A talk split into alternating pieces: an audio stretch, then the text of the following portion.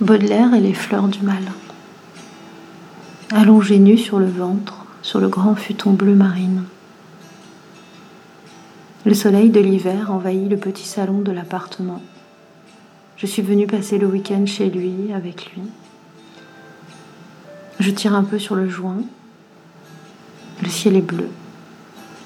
Bleu comme un jour d'hiver où le froid saisit la chair, enfonce le cou dans la carapace et les mains dans les poches. Par la porte, légèrement entr'ouverte, se faufile un petit vent froid. Il pique et caresse en même temps. Allongé nu sur le ventre, sur le grand futon bleu marine.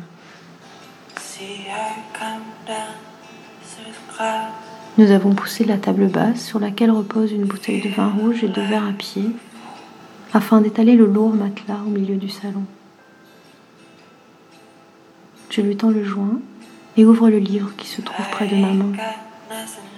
Les fleurs du mal de Baudelaire. J'ouvre une page au hasard et déclame les mots à haute voix. On m'a dit parfois que j'avais une jolie voix. J'aime lire à voix haute. Au fond de moi,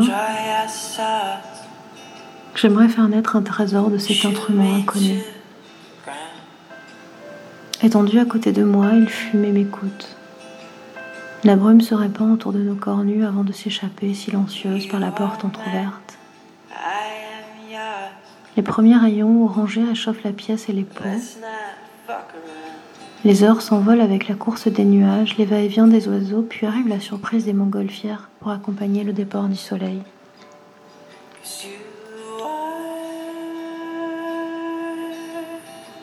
Je m'émerveille devant le balai de ces énormes ballons qui se laissent emporter au gré du vent.